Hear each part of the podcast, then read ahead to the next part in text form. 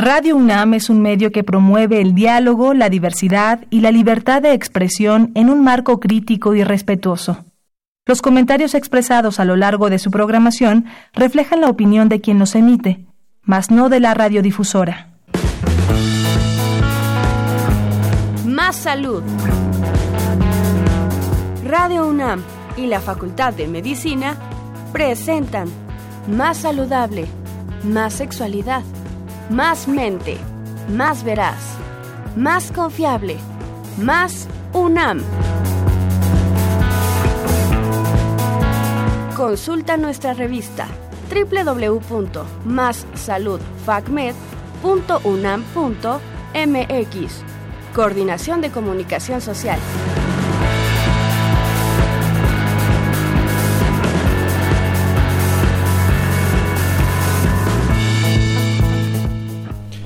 Buenas tardes a toda nuestra querida audiencia de Radio UNAM y de Facebook Live de la Facultad de Medicina. Les damos la bienvenida a su programa Más Salud. Yo soy el doctor Sebastián García Saizó y el día de hoy tenemos un tema muy relevante. Hoy vamos a hablar sobre el glaucoma. El glaucoma es la primera causa de ceguera irreversible que afecta a personas de 40 años y más. Más de 36 millones de personas en el mundo lo padecen, de acuerdo a la Organización Mundial de la Salud.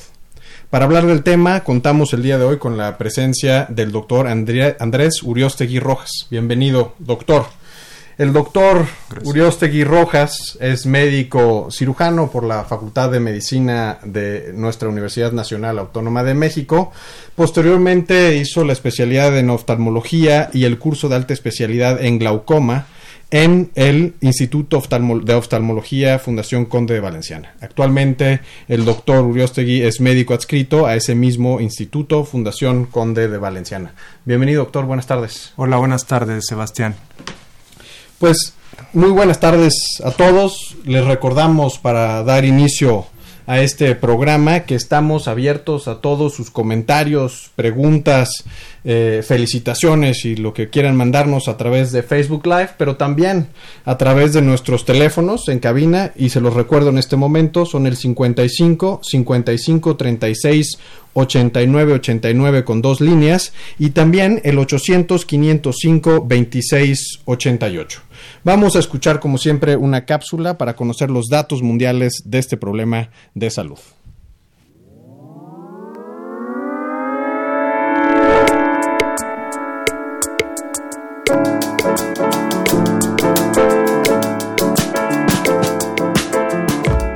Glaucoma. El glaucoma es una enfermedad que daña el nervio óptico del ojo. Generalmente se produce cuando se acumula fluido en la parte delantera del ojo. El exceso de fluido aumenta la presión en el ojo y daña el nervio óptico.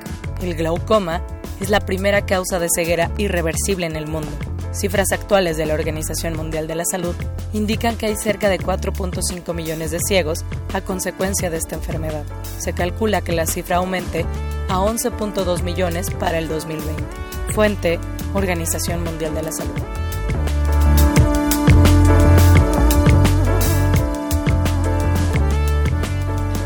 Doctor, pues vamos a arrancar con una serie de, preguntas para ir desmenuzando el tema. Claro. Y poderlo entender un poco mejor. Si podemos empezar, si nos hace una descripción general un poco, ¿qué es el glaucoma? ¿De qué, qué se trata? ¿Y cuál es la relevancia de que el día de hoy estemos hablando de esta enfermedad? Claro, Sebastián. Bueno, antes que nada, buenas tardes nuevamente. Eh, es importante recalcar, como bien lo mencionó la cápsula, que el glaucoma es la principal causa de ceguera irreversible a nivel mundial. Eh, la importancia radica en que, como bien lo intitularon, es una enfermedad silenciosa o silente, porque en estadios tempranos generalmente no, no da manifestaciones clínicas. ¿Cómo la definimos? Se define como una afección del nervio óptico o neuropatía que tiene tres características importantes. Es crónica, progresiva e irreversible y que va a tener dos características importantes, que es la afección a la función del nervio óptico, que esto lo podemos evaluar a través de un estudio que se llama campo visual, y otro eh, gran grupo de auxiliares diagnósticos que es la tomografía de coherencia óptica, que eso nos permite eh, cuantificar la morfología del nervio óptico. Ahora bien, en cuanto a la clasificación que tenemos hoy en día, existen dos grandes grupos, que es el de ángulo abierto y el de ángulo cerrado. Eh, la distinción se hace anatómicamente eh, a través de una maniobra diagnóstica que es la gonioscopía, que es la que nos permite visualizar las estructuras eh, anatómicas del drenaje del ojo, que de ahora en adelante denominaremos el ángulo irido corneal. Y me gustaría agregar un tercer grupo, que es el que muchas veces pasa desapercibido, que es el glaucoma pediátrico. Este tipo de glaucoma afecta a edades tempranas y nos permite, pues, en estos tres grandes grupos, ubicar a todos los tipos de glaucoma que tenemos, Sebastián. Tenemos en nuestra audiencia un gran número de personas que no necesariamente son médicos o están vinculados con el cuidado de la salud. En términos un poco más simples, si nos puedes describir un poco qué ocurre en esta relación anatómica del ojo, ¿no? las diferentes cámaras que tiene el ojo, los compartimentos, eh, ¿qué es lo que ocurre que genera en un momento dado el, glaucoma, que existe esta enfermedad? Okay. Hablando en términos más coloquiales, eh, podemos entender el ojo como si fuera un globo. Entonces, si tenemos un globo en donde el drenaje o vía de salida del el agua que tiene el ojo, que se denomina humor acuoso, se obstruye, hablamos de un glaucoma de ángulo cerrado.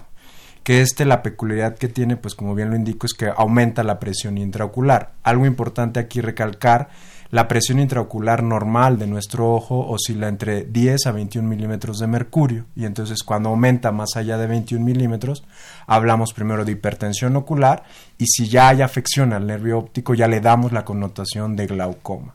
Y el otro gran grupo que es el glaucoma de ángulo abierto puede cursar con aumento de presión ultraocular pero en este caso es el que más difícil eh, el paciente lo puede percibir porque como no son aumentos considerables de la presión intraocular, pues no da muchas manifestaciones clínicas. Eh, tiempo atrás se mencionaba que el glaucoma primero afectaba la visión periférica y posteriormente la visión central. Hoy en día sabemos que eso ya no es tan cierto, entonces hay pacientes que pueden iniciar con afección de la visión central y posteriormente de la visión periférica. Y a ver, entonces si podemos resumir un poco. En el compartimento en donde está el líquido dentro del ojo, este humor acuoso, ¿no? que nos señalaba, cuando existe un problema entre la relación de la cantidad de líquido que se está generando y la cantidad de líquido que se está absorbiendo, se genera esta presión y esto es a lo que denominamos un glaucoma de ángulo eh, eh, abierto. Y en el caso, en cuanto esta relación no necesariamente es, eh, es así, pero hay afección de todos modos del nervio ocular, entonces hablamos de este glaucoma de ángulo cerrado. ¿Es correcto, doctor? Así es. Perfecto. Creo que queda, queda mucho más, mucho más claro. Y entonces, ¿cuál es o qué sabemos sobre las causas que originan este padecimiento? ¿Por qué a algunas personas les da? Ok. Eh, aquí sí es muy importante recalcar eh, primero los factores de riesgo que podemos tener asociados a glaucoma. Eh, hoy por hoy, pues uno que es muy socorrido son los el uso de fármacos. El ejemplo clásico son los esteroides, que como bien sabemos estos causan un aumento de la presión intraocular, porque al final del día cambian la conformación de este drenaje del ojo y eso conlleva a que haya mayor resistencia al drenaje del humor acuoso y eso al final del día lleva al daño al nervio óptico. Eh, otro tipo de causas que pueden asociarse a este pueden ser traumas en el ojo, eh, el mismo hecho de la raza, por ejemplo, en la raza afroamericana es más común ver glaucomas de ángulo abierto o en razas eh, asiáticas es más común ver glaucomas de ángulo cerrado. Y eh, otro factor sumamente importante son los antecedentes heredofamiliares, que también está descrito que un familiar en primer grado, entiéndase mamá, papá o hermanos, pueden predisponer a que alguno de su descendencia presente esta enfermedad. Y hablando ya del tercer grupo que había mencionado, de glaucoma eh, pediátrico, pues aquí la causa es que durante eh, la formación del ojo en el vientre materno, pues el drenaje del ojo se, no se formó de manera adecuada y a eso se le denomina trabéculo disgenesia. Ok. Y a ver, entonces, si estos son las, el origen, digamos, ¿no? estos factores de riesgo asociados, ¿no? el uso de esteroides, hablábamos, el componente genético, ¿no? heredofamiliar, digamos, ¿no? que también está descrito, ¿no? ¿Qué, qué, ¿Qué debe hacer una persona en un momento dado si tiene alguno de estos factores de riesgo? Eh, aquí es sumamente importante dejar en claro, no nada más para la parte de glaucoma, eh, y va de la mano mucho del tamizaje, que a partir de los 40 años de edad, todos debemos tener una revisión oftalmológica basal sin importar que tengamos alguna sintomatología a nivel ocular. Eh, ¿Por qué es importante recalcar esto? Porque el 80% de los padecimientos oculares se pueden prevenir o inclusive curar si nosotros, nosotros hiciéramos este tipo de intervenciones. Entonces yo creo que para la audiencia es sumamente importante hacerles hincapié. A partir de los 40 años hay que ir al oftalmólogo a una revisión oftalmológica. Y eh, ya aunado a esto, pues por eso quise iniciar con los eh, factores de riesgo, porque muchos de estos no los conoce la población en general y creo que es sumamente importante dejar en claro estos que son los más comunes para acudir a una valoración, ya sea con el oftalmólogo o con el especialista en glaucoma. Entonces es muy importante también recordar que esto no es un padecimiento que afecte solamente a adultos mayores, es decir, esto puede darse a cualquier edad, incluso hablábamos de niños, ¿no? Este como parte de, de este grupo de enfermedad y sobre todo esta recomendación de acudir a una revisión oftalmológica arriba de los 40 años. ¿Cada cuánto debe ser esta revisión? Eh, va a ser en función de los factores de riesgo. Si en esta primera revisión oftalmológica no encontramos ninguna alteración, se puede hacer una recomendación que sea una vez al año y si en la subsecuente sigue estando normal, podemos espaciarlas cada dos años. Si nosotros encontramos factores de riesgo como los que cité, pues lo recomendable es cada seis meses para poder vigilar muy de cerca este tipo de pacientes. Muy bien. Y a ver, una persona que ya tiene la enfermedad, que tiene glaucoma, ¿no? ¿Cuáles entonces son los síntomas asociados a esta enfermedad? Bueno, en primer lugar, glaucoma primario de ángulo abierto, que es el glaucoma más común de todos, más o menos corresponde a un 60 a un 70% de todos. Eh, primero es un reto diagnóstico, porque vuelvo a insistir, no te da síntomas. Entonces, de ahí que vuelvo a insistir, hay que ir a esas revisiones oftalmológicas, porque aquí tenemos un problema de salud pública muy importante de hecho, de los pocos datos que existen en la epidemiología mexicana, que es hablar de las tres grandes escuelas de oftalmología de este país, el Conde de Valenciana, la Ceguera y el Hospital de la Luz, hablan que aproximadamente un 60 un 80% de los pacientes desconocen que tienen la enfermedad. Entonces es un dato muy alarmante el saber que desconocen primero que existe Segundo, que no da sintomatología. Y pues tercero, que al no dar sintomatología nos llegan ya en estadios muy avanzados en donde no podemos en algunos casos hacer mucho por ellos. Ya cuando tienen, digamos, una afección del nervio y que genera ya esto un problema visual, digamos. Exactamente. Y eh, eh, contestando a tu pregunta, si ya está el diagnóstico, nosotros lo clasificamos en tres grandes grupos. Si es un daño leve, daño moderado o daño avanzado y en función de eso hacemos las revisiones. Ok, y ahora hablábamos, este era el, primario, ¿no? De, ángulo abierto. De ángulo abierto. ¿Qué pasa con el resto de las, de las clasificaciones? ¿También eh, es, son prácticamente asintomáticos o tenemos ya algunos elementos que pudiesen generar alguna preocupación en, nuestros pacientes? El otro gran grupo es el primario de ángulo cerrado, que ese sí nos da una mayor eh, sintomatología. Este se puede manifestar como un ojo rojo, nosotros les decimos a los pacientes como un tomate para que puedan eh, interpretarlo. Te da dolor ocular, te da algo que se llama molestia a la luz, que esto se le denomina fotofobia, y puede acompañarse de algo que se llaman síntomas eh, vagales, que, es esto, sudoración o diaforesis, esto, mucha molestia a la luz, inclusive en algunos puede haber dolor abdominal acompañando a esto. Y otra cosa muy importante en el ángulo cerrado, eh, en específico en el que se le llama en agudo, que el ojo se cambia de, de, consistencia, se siente como una consistencia pétrea, como una piedra, por el aumento de la presión intraocular. Generalmente son glaucomas que debutan con presiones mayores a 40 milímetros de mercurio. Ok. Y esto constituye como tal una emergencia oftalmológica. Una urgencia oftalmológica. Muy bien. Eh, hablando, hablando de las pruebas que se hacen, ¿no? El, tamizaje que se puede hacer en un momento dado. ¿Qué, incluyen estas pruebas? ¿Qué, se puede hacer? Eh, en las pruebas de tamizaje para glaucoma lo que se hace es una exploración oftalmológica completa.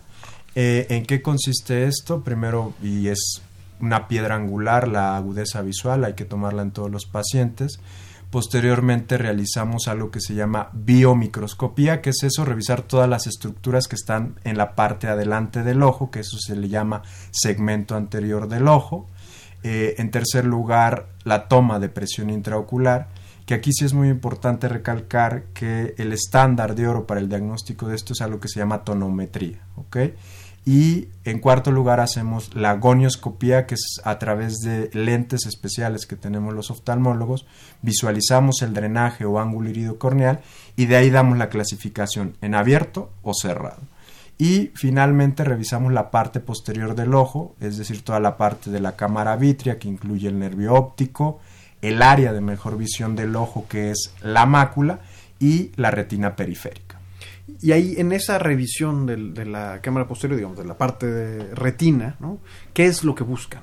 En primer lugar, eh, algo que se llama la excavación del nervio óptico para, en función de esto, ver qué tamaño tiene. El tamaño promedio oscila, nosotros lo utilizamos en décimos, de punto 3 a punto 5. Y si está mayor a esto, diferencia entre un ojo versus el otro, es decir, mayor a punto 2, es cuando ya damos la connotación de que es un paciente que pudiese desarrollar la enfermedad y a eso se le llama sospechoso de glaucoma. Y, entonces, a ver, esto me lleva a preguntar, ¿la, enfermedad se presenta en forma bilateral? Es, puede ser bilateral y en algunos casos asimétrica. Ok. Es decir, hay, una, hay cambios en los patrones, no son normales de ninguno de los dos, pero es asimétrico. Entonces puede ser bilateral, pero con cambios entre los dos ojos. Exactamente. Muy bien. Eh, voy a algunas preguntas que nos están haciendo eh, desde la audiencia. Hay muchas felicitaciones y, saludos, doctor. muchas gracias. Eh, le mandan saludos del grupo 1132. Wow, gracias. Eh, Marisela López. perdón, Paulina Cortés, Rocabado, Cuba, Ariel Gustavo, pide también más información, vamos a hablar ahorita un poco más, Paulina Cortés manda saludos, eh, Alfredo González manda también muchos saludos al doctor. Eh, preguntan, Susi Tejo, ¿qué tan frecuente es la herencia en familiares de primer grado? ¿Tenemos algún dato al respecto? Pues se han hecho estudios de los que más tenemos datos y de hecho son de las cosas que se hacen en el instituto es sobre el glaucoma en edades tempranas, en los glaucomas juveniles ya está muy bien descrito que tienen una herencia de tipo autosómica dominante. ¿Qué es eso? Que pues existe un riesgo del 50% de que se herede a un familiar de primer grado. Y en ese tipo de casos ya está bien descrito el gen, que es el gen de la miocilina, que es el que genera una resistencia mayor en el drenaje del ojo y predispone a glaucoma. Y son pacientes que quedan desafortunadamente en ceguera a edades muy, muy tempranas. Ahora, ¿esta resistencia al drenaje es por la acumulación de proteínas, digamos, en, esto o, si, o se afecta literalmente en las eh, estructuras? Eh? Per se tenemos tres grandes estructuras y la que más nos da resistencia al flujo es una que se llama yuxtacanalicular y esa es la que encontramos que está más alterada en los glaucomas, por ejemplo, en el ángulo abierto, por así mencionar. Es decir, cuando está ahí esta afectación al drenaje ocular, digamos. Así es. Ok. Eh, eh, nos Justin Izaguirre nos pregunta sobre la frecuencia de esta enfermedad en personas de menor edad. Si sabemos qué tan qué tan eh, qué tanto es la incidencia realmente. Eh, el glaucoma pediátrico como grupo aproximadamente tiene una, una incidencia a nivel mundial de 1 en 10.000 recién nacidos vivos. De todos los glaucomas pediátricos, el más común es glaucoma congénito pediátrico que este sí es muy común eh, que lo puedan ver eh, tanto personas que no son del argot médico como tal y se ven eh, son niños que tienen ojos muy grandes que eso se le denomina buftalmos con córneas también muy grandes que se les denomina megalocornia y que tienen mucha molestia a la luz parpadean mucho ese tipo de niños y son como los primeros datos que nos pueden dar y en esos casos es muy muy importante enviarlos al oftalmólogo porque a diferencia de los demás grupos de glaucoma, el glaucoma pediátrico, el tratamiento es quirúrgico de primera instancia. Okay. Y, y en, digamos, fuera de, las presentaciones congénitas, digamos, ¿no? La presentación de glaucoma en jóvenes, ¿qué tan, qué tan frecuente es? Es decir, en, adolescentes o en, adultos jóvenes, ¿tenemos mm, algún indicador? En el, juvenil es de los más frecuentes a edades tempranas. Eh, ellos generalmente inician que visualizan como halos, que les duele la cabeza o en algunas ocasiones van ya por una baja visual progresiva, que lleva tiempo esta y eh, eh, tienden a ser glaucomas con presiones intraoculares, bueno, insistir, muy altas y es lo que nos ayuda a que vayan un poco más rápido, porque les duele el ojo y tienen esa molestia y es cuando van de primera instancia al oftalmólogo. Y oscilan en edades entre los 16, 20 años más o menos. Y es también una, digamos, una cuestión eh, ya crónica, digamos, una enfermedad crónica, o es algo que todavía está sujeto a las modificaciones morfológicas del ojo por, por el crecimiento, digamos. Mm, no, ya es netamente por el, la resistencia que hay al paso del humor acuoso por el ángulo iridocorneal. Entonces ya el tratamiento también se establece... Eh, Quirúrgico. O sea, se da siempre tratamiento con gotas, pero posteriormente se van a cirugía. Muy bien. Eh, Alejandro Pacheco eh, nos saluda y justamente comentaba, nos preguntaba esto que acabamos de señalar, si era unilateral o bilateral, que señalamos hace un instante. Pablo Martínez Amezcua nos está viendo, saludos a Pablo. Eh, Nayeli Rizo nos comenta que ella sufrió esta enfermedad a los 18 años, que es justamente este grupo que, comentábamos, ¿no? Saludos, Nayeli. Ivonne Tapia nos manda saludos del grupo 1146 y Saúl Gómez también del 1146. Eh, Albert Nitt nos preguntaba sobre qué estudios o cómo se puede prevenir. Acabábamos de señalar en este espacio justamente eh, los estudios de tamizaje que se hacen y sobre todo la recomendación de acudir al menos una vez al año a partir de los 40 años. Y, nada más aunando ahí un poco más, son dos los estudios básicos para diagnosticar glaucoma. Uno se llaman campos visuales, que esos nos evalúan la función, y el otro son los estudios estructurales como tomografías de coherencia óptica. Al final del día son los dos que siempre pedimos para hacer el diagnóstico de Ya la certeza diagnóstica. Exactamente. Eh, nos pregunta eh, Raga si esto se puede prevenir de alguna forma. Pues eh, yo como subespecialista en esto, más que prevenir, yo creo que la clave es la revisión. O sea, la detección temprana. Temprana, porque una vez diagnosticada, lo que hacemos nosotros es tratar de evitar que esto progrese rápidamente. Entonces se hacen, hoy en día los tres grandes tratamientos son gotas, láser o cirugía. Entonces en función del daño que tienen es las intervenciones que nosotros hacemos. O sea, no hay una forma que digamos, si, si comemos de estas frutas y verduras, vamos a evitar tener glaucoma en algún momento. No, y de hecho, qué bueno que tocaste ese punto porque el glaucoma es una de las grandes cosas que, que se presta mucho a charlatanería. Eh, gotas, de, puedo mencionar N cantidad de cosas que no sirven para nada y que las dejan y que hacen que los pacientes al final del día no lleguen de manera oportuna al oftalmólogo o también hacen otro tipo de prácticas como dejar lentes que tampoco nos ayudan en mucho. Entonces sí es sumamente importante recalcar que hay que tratar esta enfermedad a tiempo porque de no tratarse rápidamente termina en ceguera. Verónica Telles nos pregunta, ¿es curable? Eh, algunos casos sí, más que nada los pediátricos, pero más que, que tratable, yo creo que hay algo que se llama reversión del daño, que es debido a la plasticidad que tiene el nervio óptico en edades tempranas que se puede revertir el daño, pero en el adulto el daño es irreversible. Ya es algo crónico que la persona va a vivir por el resto de su vida con esto y como nos señalabas hace un momento, se trata justamente de tratar de desacelerar los cambios que genera la enfermedad en la visión ¿no? y, en, las estructuras oculares. Eh, nos, nos preguntan Alejandro Pacheco, ¿no? gracias Alejandro por tanta interacción, eh, esto, esto que se relaciona con las nuevas tecnologías, por ejemplo tiene que ver el uso ahora de las pantallas, los celulares, el estar con este uso, este, digamos, intensivo de tecnologías visuales, ¿no? ¿Afecta esto, predispone, genera un riesgo? Eh, en el caso de glaucoma, ¿no? Y pues tal vez me voy a desviar un poco de esto, pero pues soy oftalmólogo. Eh, lo que sí está bien descrito es que el uso de las nuevas tecnologías te predispone a miopía y entenderse la miopía como un cambio eh, refractivo en donde no enfocamos de manera adecuada la imagen y esto a qué conlleva a que se haga un ojo grande o largo. Y tener miopía es algo que debe igual vigilarse porque al igual que el glaucoma es una patología crónica que al paso de los años va generando cambios en la anatomía del ojo. Entonces, ¿qué predisponen este tipo de dispositivos? Miopía sería mi respuesta. Ok, entonces y sí, y sí podría haber en un momento dado una, una vinculación, digamos, ¿no? La, la miopía, ¿no? Al perder el ojo esta capacidad de enfoque, ¿no? Claro. Este, que entiendo es por, por el, el- el- la afectación directa a los músculos tensores del cristalino, ¿no? De nuestro lente ocular, ¿no? Y corrígeme si estoy mal. Esto genera entonces estos cambios también que conllevan la miopía y esto como un factor de riesgo, ¿es así? Sí, exactamente. Es más que nada que se transforma nuestra vida diaria en cercana. Entonces no estimulamos nuestra visión lejana y al final del día pues hace que nuestra miopía pueda progresar más rápidamente. De hecho, apoyando esto, eh, ya hay directrices muy importantes a nivel mundial del uso de estos dispositivos electrónicos debe de cuantificarse, por ejemplo, en pacientes pediátricos.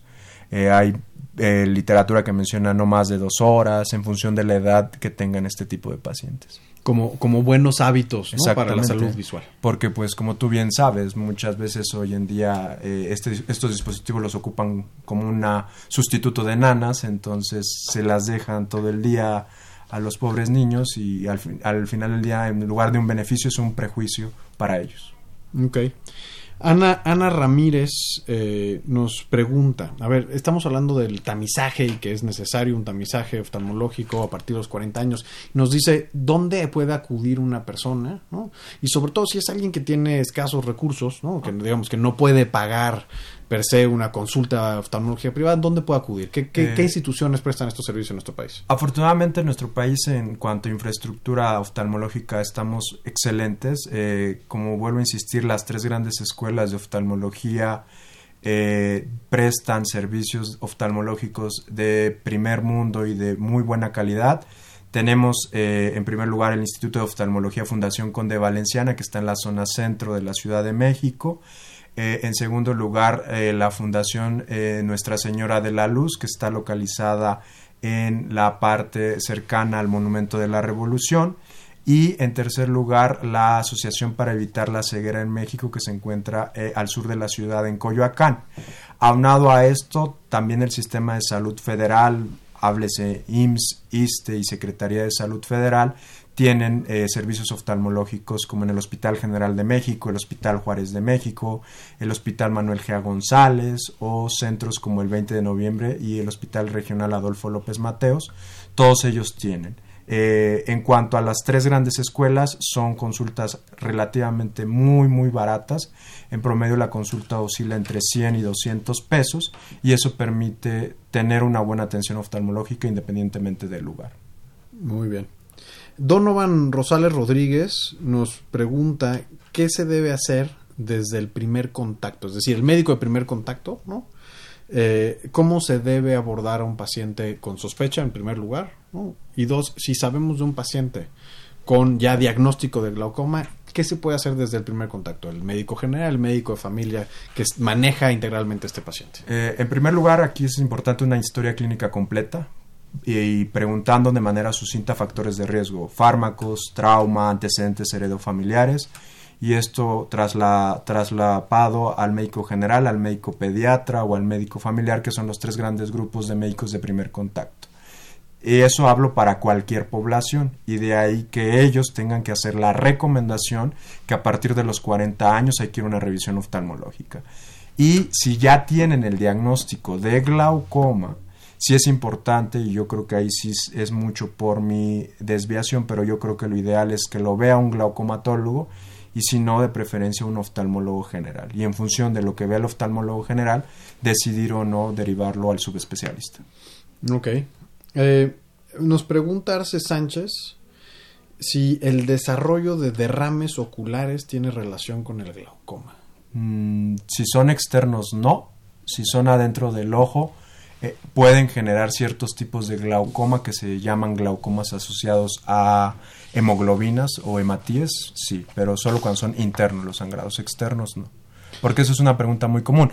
La gente piensa cuando nos salen los derrames que es por aumento de presión intraocular y eso pues en cierta manera no es eh, tan cierto.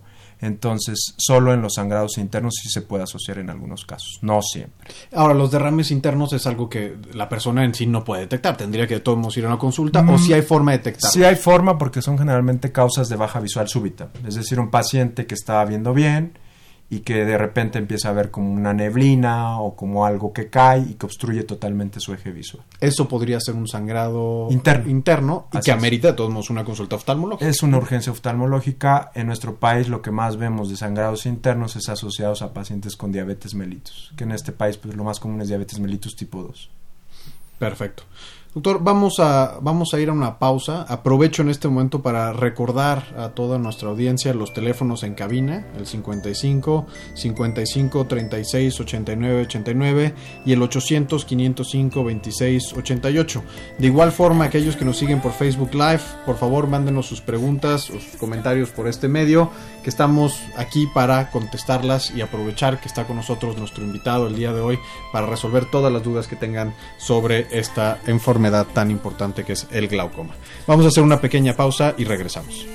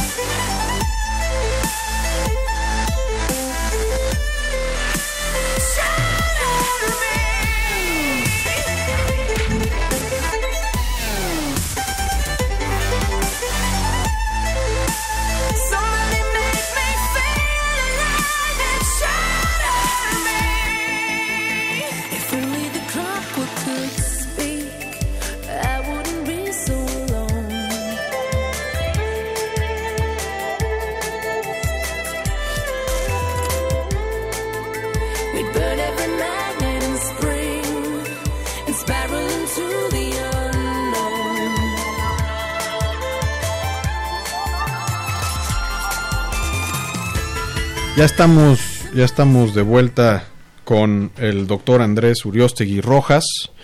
Eh, vamos a seguir justamente con esta interacción sobre el tema de glaucoma, que señalábamos justamente los estudios para hacer ya el diagnóstico, ¿no? la certeza de, del diagnóstico de glaucoma.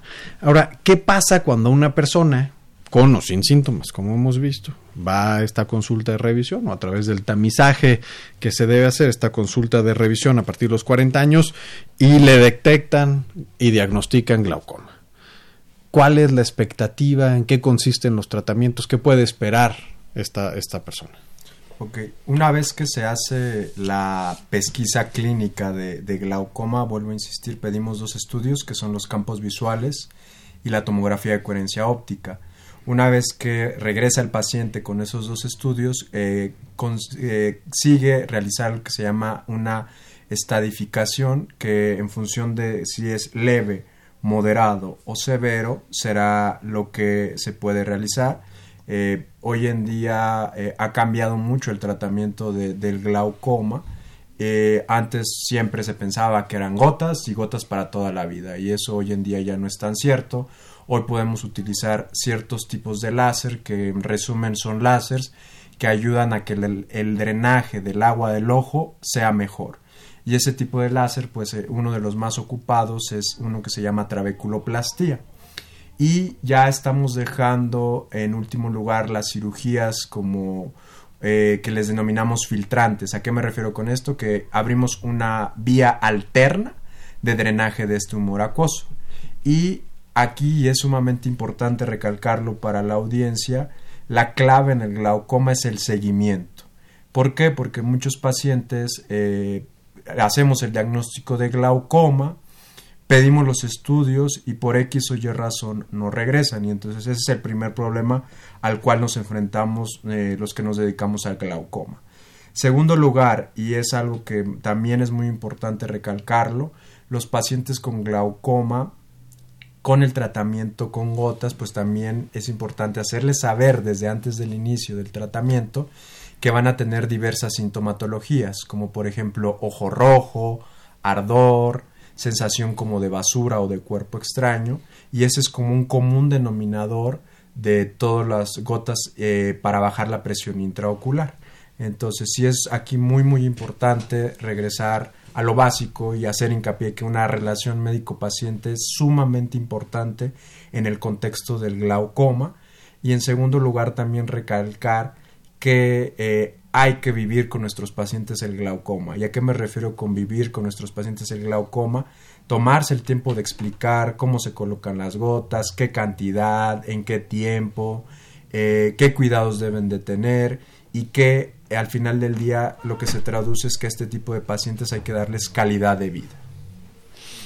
Ok, entonces digo, como todo en, en, medicina y todo en salud, esto amerita una relación muy estrecha entre el paciente y su médico, ¿no? Que puede en un momento dado llevar a esta alianza terapéutica. Es decir, no es algo que se va a curar, no es algo que mágicamente vamos a resolver después de una consulta, sino es algo que va a establecer un curso a largo plazo para controlar justamente esta enfermedad y evitar entonces sí las secuelas negativas en la pérdida de visión. Exactamente. Eh, ¿qué, qué, qué, tan efectivos son los procedimientos quirúrgicos? Nos están preguntando. Eh, vuelvo a insistir, hoy en día eh, hay dos grandes grupos. Algo que estamos utilizando actualmente, que es la cirugía de glaucoma mínimamente invasiva, uh -huh. que la dejamos para glaucomas leves de ángulo abierto. Y las cirugías filtrantes, que generalmente los ocupamos ya para glaucomas moderados o avanzados, que esas abren una vía alterna de drenaje hoy por hoy eh, a la clave es seleccionar al paciente ideal en cada caso. Entonces, hablar de efectividad, si a mí me hablas de efectividad, yo diría que las que abren una vía alterna son las mejores, pero si puedes utilizar las más nuevas en el paciente ideal, les va también muy bien. ¿Y por qué utilizar? Y con, y con menos, digamos, riesgos y menos eventos. Complicaciones. Exacto. Entonces, por eso es que hoy en día la terapia en glaucoma es algo que llamamos una terapia escalonada. No nos vamos de primera instancia, como hace 10 años, por ejemplo, a la cirugía filtrante. Escalonamos el tratamiento porque, vuelvo a insistir, y como bien lo menciona Sebastián, es una enfermedad que va a estar para toda la vida. Y, a ver, ¿y a qué complicaciones? Hablando justamente de esto, de esta, digamos, curso de larga duración de esta enfermedad, ¿A qué complicaciones puede enfrentarse un paciente con glaucoma? Pues primeramente a la parte de independencia. Muchos pacientes al final del día en estadios avanzados terminan con una visión que llamamos tubular, es decir, como en un túnel literal. Entonces son pacientes que pues al final del día no pueden manejar, no pueden andar solos en la calle. Entonces aquí entran muchas variables como tener que depender de una persona, es decir, un cuidador primario Segundo punto, el tratamiento de glaucoma es muy importante y vuelvo a insistir, individualizar cada caso porque es una terapia cara en algunos casos y que si no seleccionamos los tratamientos en función de los daños, pues podemos terminar también con la economía de una familia. Entonces sí es sumamente importante, primero, ver qué es lo que tiene el paciente y estadificarlo va a ser la clave para poder dar lo mejor a cada tipo de paciente. Y eh, a ver, hablando justamente este que, que muchas veces se nos, se nos pierde de vista, el costo, el impacto económico que tiene esta enfermedad, ¿no? que señalabas hace un instante puede ser alto, ¿no? ¿Qué tanto existen hoy en día coberturas en los sistemas públicos de atención para eh, tratar, manejar, digamos, este, este padecimiento? Pues eh, puedo hablarte de, de, mi institución. Nosotros en el Instituto de Oftalmología pues tratamos de hacer estudios socioeconómico para poder apoyar a ese tipo de pacientes. Eh, se les ofrecen costos relativamente muy bajos en comparación de la cuestión privada y que sí, el porcentaje en comparación es mayor del 50%, entonces eso les ayuda mucho a que en cuanto a costos para la familia se reduzcan brutalmente y vuelvo a insistir, vamos de lo poco a lo más en función de cada caso. Ok, y, y, dentro de las coberturas públicas tienes información, por ejemplo, en el IMSS, ¿no? Una persona con glaucoma puede acceder a sus medicamentos y todo el eh, control. Eh. En cuanto a tratamientos, hasta donde sé, IMSS maneja la gota que es como la más común, que es el atanopros, uh -huh. que es un análogo de prostaglandinas, lo tiene en su esquema. Tienen timolol, que también es uno de primera línea, que es un beta bloqueador y eh, también les ofrecen en algunos casos ya la cirugía filtrante porque si lo comparas con las nuevas cirugías es un poco más barata. Tienen ellos eh, la cirugía filtrante que se llama trabeculectomía, que también es muy buena controlando la presión. De hecho, hoy por hoy el estándar de oro para el tratamiento del glaucoma avanzado es la trabeculectomía. y entonces sí está disponible dentro de las coberturas de salud de nuestras instituciones públicas en el país también. Eh, a ver, nos preguntan también, ¿cuál es la relación entre glaucoma y la hipertensión arterial y si es que existe alguna relación? Eh, esa es muy buena pregunta, Sebastián. De hecho, hoy en día sabemos que los que más se asocian a progresión en glaucoma son los hipotensos oculares, eh, perdón, sistémicos, no hipertensión arterial sistémica.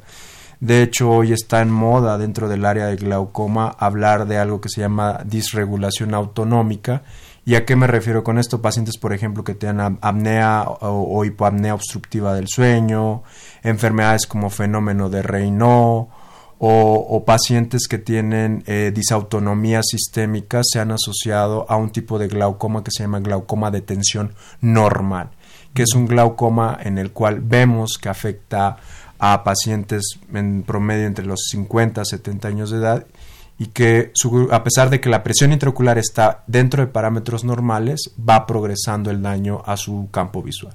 Entonces son de las cosas más nuevas que tenemos. De hecho, igual en el Conde de Valenciana hacemos abordajes multi e interdisciplinarios, oftalmólogo, cardiólogo, neumólogo, porque sabemos que ese tipo de patologías cada vez las vemos con mayor frecuencia en nuestro medio, que antes no se pensaban. Entonces, a ver, volviendo un poco a la pregunta, entonces no hay una relación con la hipertensión arterial. Exactamente no. Y más bien se ha encontrado que aquellos que manejan cifras tensionales bajas tienen un cierto riesgo a generar otro tipo de glaucoma. Otro tipo de glaucoma. Okay. Así es. Que, que, eso es algo muy interesante, decir, ¿no? Este, no toda la hipertensión genera este daño, ¿no? Este, a órgano blanco, en este caso el ojo. Claro, eh, eh, en primer lugar, y respondiendo un poco más a eso, pensaríamos daño a la retina, hablando de una retinopatía hipertensiva Exacto. Pero no está relacionado con glaucoma.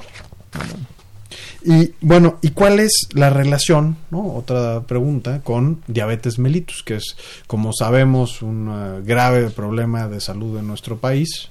Eh, con una prevalencia altísima en población adulta y este, nos preguntan si hay una relación entre glaucoma y diabetes. Así es, es muy muy importante.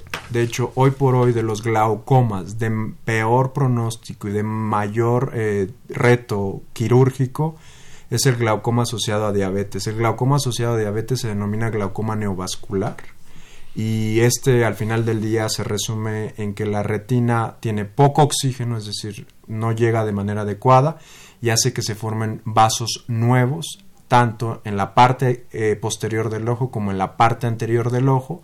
Al formarse estos nuevos vasos, obstruyen el drenaje del ojo y eso conlleva que se aumente la presión intraocular y que dañe el nervio y por eso es que nosotros en oftalmología decimos que la complicación más devastadora de la diabetes mellitus en el ojo es el glaucoma neovascular, que así se denomina. Entonces estas formaciones neovasculares tienen el doble, digamos, efecto. Uno directo sobre retina, cuando esta formación es en, cámara posterior, pero también esta posibilidad de generar la, la neovasculatura y generar el bloqueo en drenaje con aumento en la presión y el daño subsecuente a nervio óptico. Exactamente.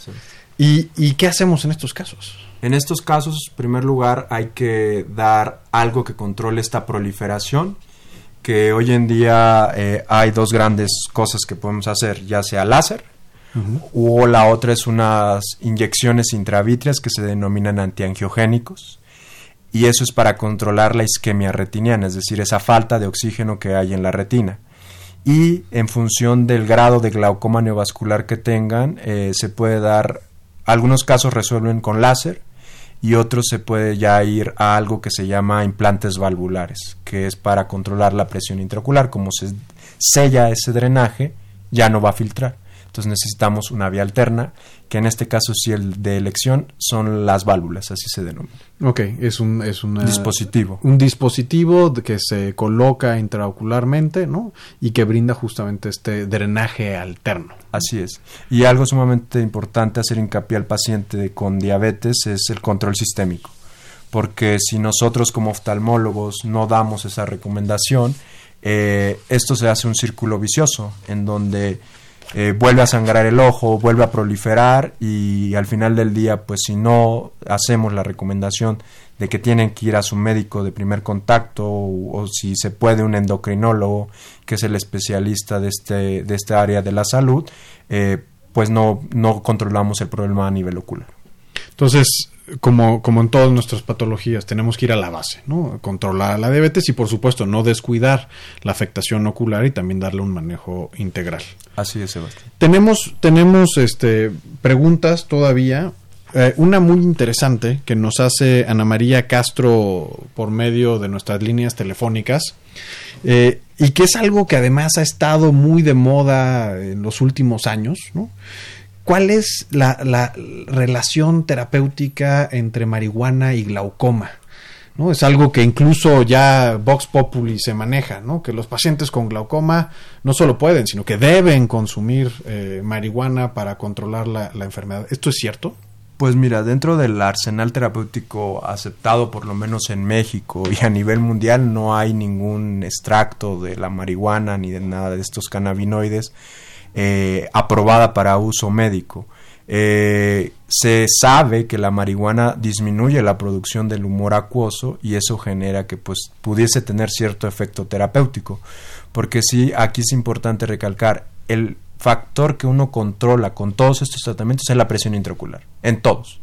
Entonces se cree que por eso pudiese tener alguna aplicación en el caso de glaucoma, pero no hay ningún fármaco por lo menos hasta ahorita, por FDA, que es una de nuestras instituciones reguladoras de fármacos a nivel mundial y en específico en Estados Unidos de Norteamérica, aprobada. Porque si es eh, tal cual uno de los motivos por los que una persona en los Estados Unidos, en aquellos estados en donde se permite la comercialización de marihuana, que pueda acceder a esta marihuana con fines terapéuticos si tiene el diagnóstico de, glaucoma. Claro. Entonces no existe esta evidencia tajantemente que, Tajante no.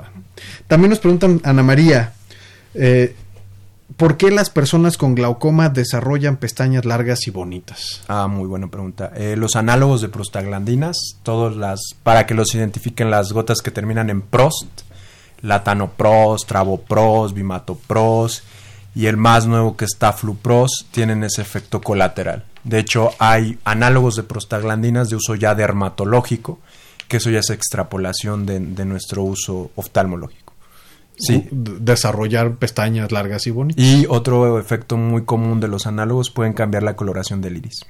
Ok.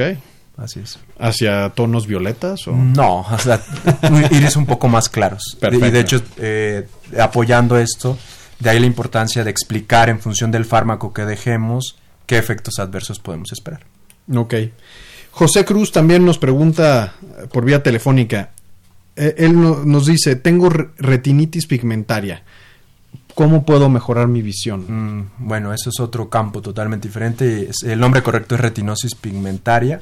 Eh, esa es una afección en las células que dan la transmisión del, del estímulo sensorial hacia la retina y hoy por hoy eh, no tenemos una, un tratamiento específico, se han hecho estudios y ya están empezando a haber protocolos eh, de terapia génica para este tipo de patologías.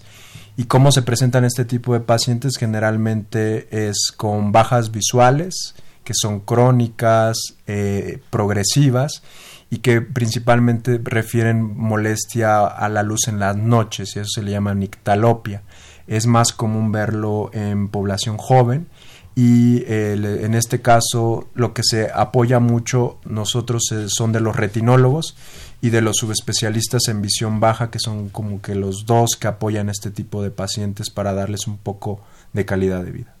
Perfecto, le, comentamos, le agradecemos a José Cruz, por supuesto, su llamada y le ofrecemos que más adelante en este programa tendremos un espacio justamente sobre esta, esta patología y podemos volver a invitar al doctor para que comentemos más a fondo sobre esta afección.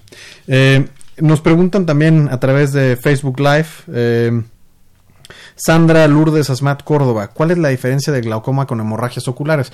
Comentábamos un poco, ¿no? Esto sobre principalmente las, las internas. Las localizaciones. Que, ¿no? que es donde, donde realmente tenemos alguna, alguna cuestión que llame la atención, digamos. ¿no? Perla Araceli Velázquez nos eh, pregunta sobre el teléfono de la consulta del doctor, al igual que Esperanza Sánchez García que nos contactó por teléfono y Rosalía González. En unos momentos más, si el doctor así nos lo permite, compartiremos sus datos para que lo puedan contactar eh, eh, más allá de nuestro programa. Eh, Sandra Lourdes Asma también nos pregunta, ¿cuántas veces se debe realizar la cirugía? Mm, no hay un, bueno, voy a hacer las dos distinciones. En la edad pediátrica no hay un número mágico. Va a hacer las cirugías que sean necesarias para controlar la presión y en el caso del adulto también va a depender del tipo de glaucoma. Puede ser una, dos o más, pero en promedio son menos que en los niños. Ok, no hay, no hay un número, es decir, se trata de corregir eh, los problemas que dan origen a esta afección del nervio, este daño al nervio, ¿no? Y puede haber más de una cirugía. Así es. Eh, Alejandro Pacheco eh, nos comenta sobre medicina del trabajo y, y él señala que las personas diagnosticadas con glaucoma por seguridad también se incapacitan y se les asigna actividades eh, acorde a su función, ¿no? Este, entonces esto limita manejar, manipulación de maquinaria pesada, etcétera. ¿Esto es correcto, doctor? Sí, de hecho se deben hacer dictámenes por medicina laboral o del trabajo en función de la discapacidad visual que puedan llegar a tener estos pacientes. Y algo importante nada más a recalcar, eh, nosotros en oftalmología tenemos un término que se llama visión baja y en función de ese eh, de ese término que se define como una agudeza visual menor de 20-70 o un campo eh, reducido en los 30 grados centrales es que podemos dar la recomendación de que den un dictamen tanto el oftalmólogo como el médico del trabajo laboral para poder dar esa resguardo o custodia al paciente en cuanto a actividades en su trabajo. Perfecto. Eh, Rosalinda Bendaño, comenta justamente este tema que señalábamos hace un momento sobre la relación con otras patologías eh, oculares. En particular, ella pregunta sobre la relación de astigmatismo-miopía. Señalábamos que con miopía sí había una relación por justamente el cambio de, la anatomía ocular. Y nada más ahí, perdón que te interrumpa, Sebastián, eh, y eh, la hipermetropía se asocia a ángulo cerrado. Ah, ok, entonces sí también hay una, una relación, miopía e hipermetropía con eh, glaucoma. Con glaucoma. Astigmatismo... Mm, generalmente no. Ok. Porque eso es un cambio en la curvatura de la córnea, entonces es más externo. Y el otro es en tamaño. Ok. En la hipermetropía es un ojo pequeño y en la miopía es un ojo grande. Alargado. eh, Ignacio Villalba Espinosa está viendo el video, le mandamos un, un afectuoso saludo también. Eh, Sandra Lourdes Asmat eh, nos pregunta que si hay alguna relación con los mensajes subliminales en el cambio de color de los ojos. Hay cierto cambio de la percepción cromática en glaucomas avanzados. De hecho, otra cosa que manifiestan mucho los pacientes con glaucomas avanzados es el cambio en los ciclos circadianos. ¿Eso qué es? Que pierden la noción noche-día. Entonces son pacientes que sufren de insomnio en avanzados. Ok.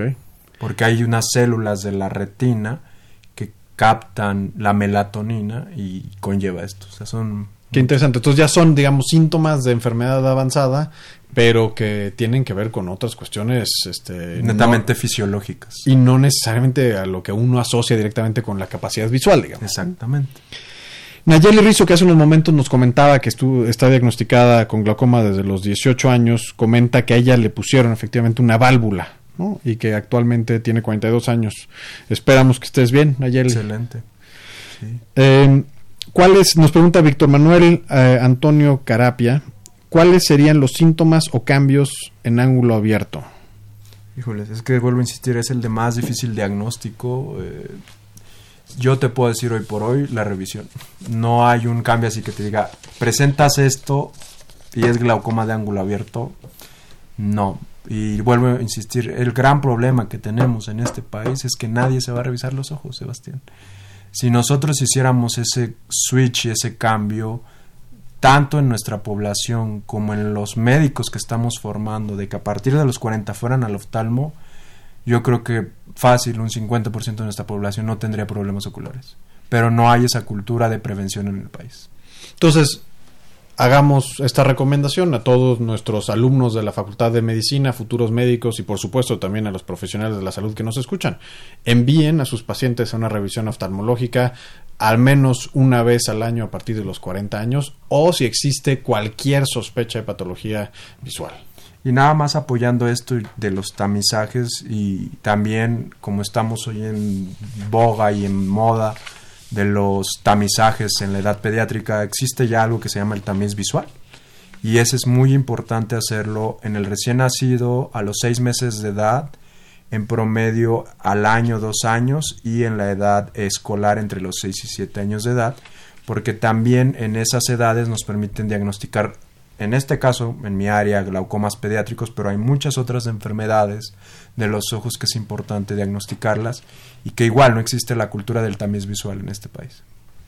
Por supuesto, algo sin duda relevante con, con repercusiones en salud pública, ¿no? Exactamente. Este, doctor, entonces, si, si volvemos a que nos piden poderlo contactar, eh, en forma directa, ¿no? Si nos puede compartir algún número telefónico en donde puedan consultarlo, hacer a lo mejor una cita para alguna revisión, si nos comparte esto y a lo mejor algún correo electrónico, se lo agradeceríamos mucho. Claro, Sebastián. Eh, el teléfono es 55 10 81 7807 y el correo electrónico es urea 1290 arroba gmail.com. Repito los teléfonos del, del doctor Uriostegui Rojas. Es el 55 1081 7807 y su correo electrónico urea 1290 arroba gmail.com. Eh, doctor, ¿cuál es el panorama de esta enfermedad en nuestro país? ¿Hacia dónde vamos? Eh, en primer lugar, ah, hay datos alarmantes de la Organización Mundial de la Salud. Primero, se estima que para el año 2030 tengamos un promedio de 40 a 50 millones de ciegos por glaucoma. Entonces, vuelvo a insistir, vayan a revisarse al oftalmólogo a partir de los 40 años y en edades tempranas, como mencioné, con el tamiz visual. Y créanme, si un paciente se diagnostica a tiempo, le cambia la vida 100%. Lo más importante es diagnosticarlos a tiempo. A tiempo.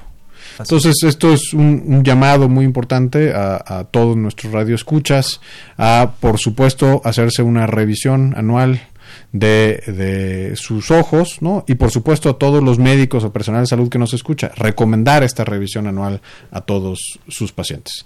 El doctor nos acaba también de compartir sus teléfonos y su correo electrónico que está a disposición de todos ustedes para contactarlo. Eh, no pierdan la oportunidad de hacerse una revisión con, con el doctor. ¿Algo más que quiera comentar? Pues básicamente eh, prevención, vuelvo a insistir, y y como siempre les digo a mis pacientes, los ojos no se dan en los árboles, entonces hay que cuidarlos. Por supuesto, doctor. Pues es así como llegamos al final de nuestro programa. Agradecemos la participación del doctor Andrés Uriostegui Rojas con nosotros el día de hoy. Nos contestó con mucha paciencia y con, con mucho detalle todas nuestras preguntas. Por supuesto, les agradecemos como siempre a todos nuestros radioescuchas y seguidores en redes sociales. Eh, creo que es muy importante mantener esta interacción para poder sacar el mayor provecho de nuestros invitados y abordar los temas con la profundidad que sin duda este programa permite. No se pierdan nuestro siguiente programa donde hablaremos de qué es el síndrome de burnout. Sin duda un tema muy muy relevante en la actualidad, algo que al personal de salud lo afecta principalmente o en forma particular y que debemos, por supuesto, también detectar, cuidar y en un principio entender para poder entonces plantear soluciones. Muchas gracias por acompañarnos en Más Salud. Yo soy el doctor Sebastián García Saizó. Nos vemos el próximo jueves. Esta fue una coproducción de la Facultad de Medicina y Radio UNAM, a nombre del doctor Germán Fajardo Dolci, director de la Facultad de Medicina, la doctora Irene Durante Montiel, secretaria general, la licenciada Karen Corona Menes, coordinadora de comunicación social, Pamela Gómez Velázquez, responsable de comunicación audiovisual, la licenciada Erika Lamilla Santos en la producción, la licenciada Senyasi Morales Estrada en Facebook Live, la licenciada Andrea Candy Uribe, voz de las cápsulas, Socorro Montes en los Gracias y excelente tarde a todos. Nos vemos el próximo jueves. Radio UNAM y la Facultad de Medicina presentaron Más Salud. Consulta nuestra revista www.massaludfacmed.unam.mx. Coordinación de Comunicación Social. Más UNAM.